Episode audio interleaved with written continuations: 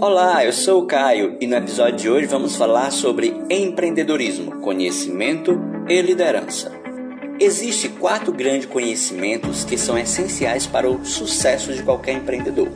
Dentre eles, temos conhecimento sobre gestão de pessoa, o primeiro item diz respeito ao conhecimento sobre como moldar essas pessoas a posicionamentos que seja de fundamental importância para o crescimento da empresa. Alguém que queira ter sucesso como empreendedor precisa entender que pessoas são a base do negócio, já que qualquer negócio envolve no mínimo duas pessoas. A gestão de pessoas é uma arte que pode e deve ser desenvolvida para atingir o objetivo e tornar-se um empreendedor de sucesso. Para isso, é preciso que você crie em sua organização um ambiente propício para que essas pessoas desenvolvam, cresça e juntamente dê frutos dentro da sua empresa. Qualquer organização de sucesso é fundamental ter um gestor que no mínimo tenha uma linguagem simples em processos e motivação, envolvendo sempre toda a equipe. O segundo item é sobre conhecimento em marketing digital.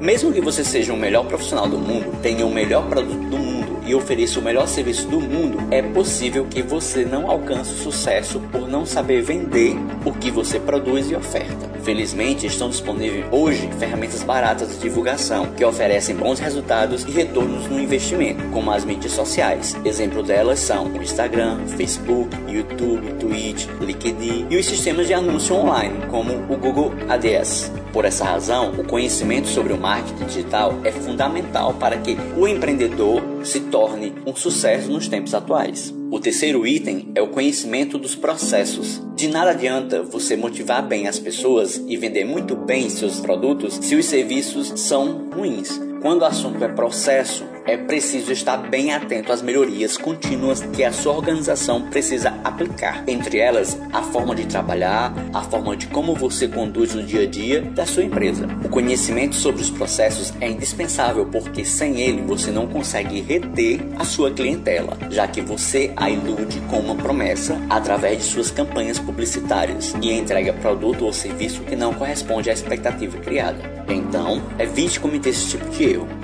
E o quarto e último é o conhecimento sobre finanças. Sabemos bem que não se pode medir a organização somente em função do dinheiro que ela gera, já que existem vários outros indicadores que precisam ser considerados. Porém, o princípio indicador que demonstra a saúde da empresa é o resultado financeiro que ela gera. Mesmo que as organizações sem fins lucrativos dependam de dinheiro para existirem, já que no mínimo elas têm que pagar os seus funcionários e as contas mais comuns mensalmente, como água, luz, telefone, ou seja, o resultado financeiro positivo é fundamental para que uma empresa se sustente.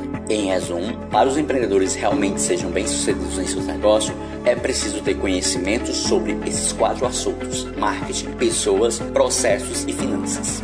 Agora vamos falar sobre liderança. Quando se fala em liderança, atribuímos características que são de fundamental importância para que o empreendedor seja um líder nato. Dentre eles, nós temos as virtudes e temos as características que não são peculiares a esse tipo de líder. Em O Monge e o Executivo, ele afirma muito bem a sua passagem onde diferencia o que é poder, o que é líder e o que é autoridade. Nesses pontos essenciais para que se desenvolva um líder realmente nato, precisamos ficar atento a tudo que acontece dentro e fora da empresa, porque o que acontece fora da empresa pode sim influenciar os resultados finais do seu negócio. No livro de James C. Hunter, ele fala que liderança é a habilidade de influenciar pessoas para trabalharem entusiasticamente visando atingir os objetivos identificados como sendo para o bem comum.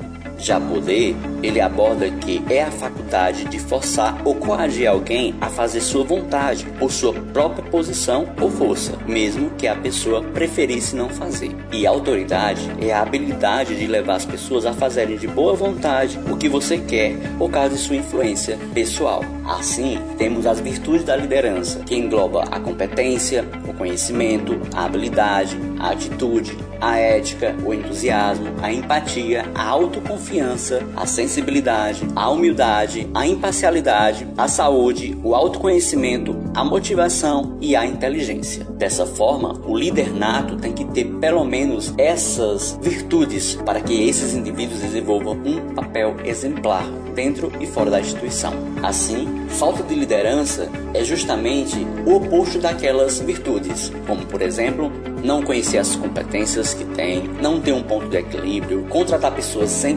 qualificação, adiar decisões, não fazer treinamento, prometer algo e não cumprir e não valorizar o cliente. Por fim, conhecimento e liderança estão sempre unidos para que se desenvolva o melhor ponto em comum para o negócio dar certo.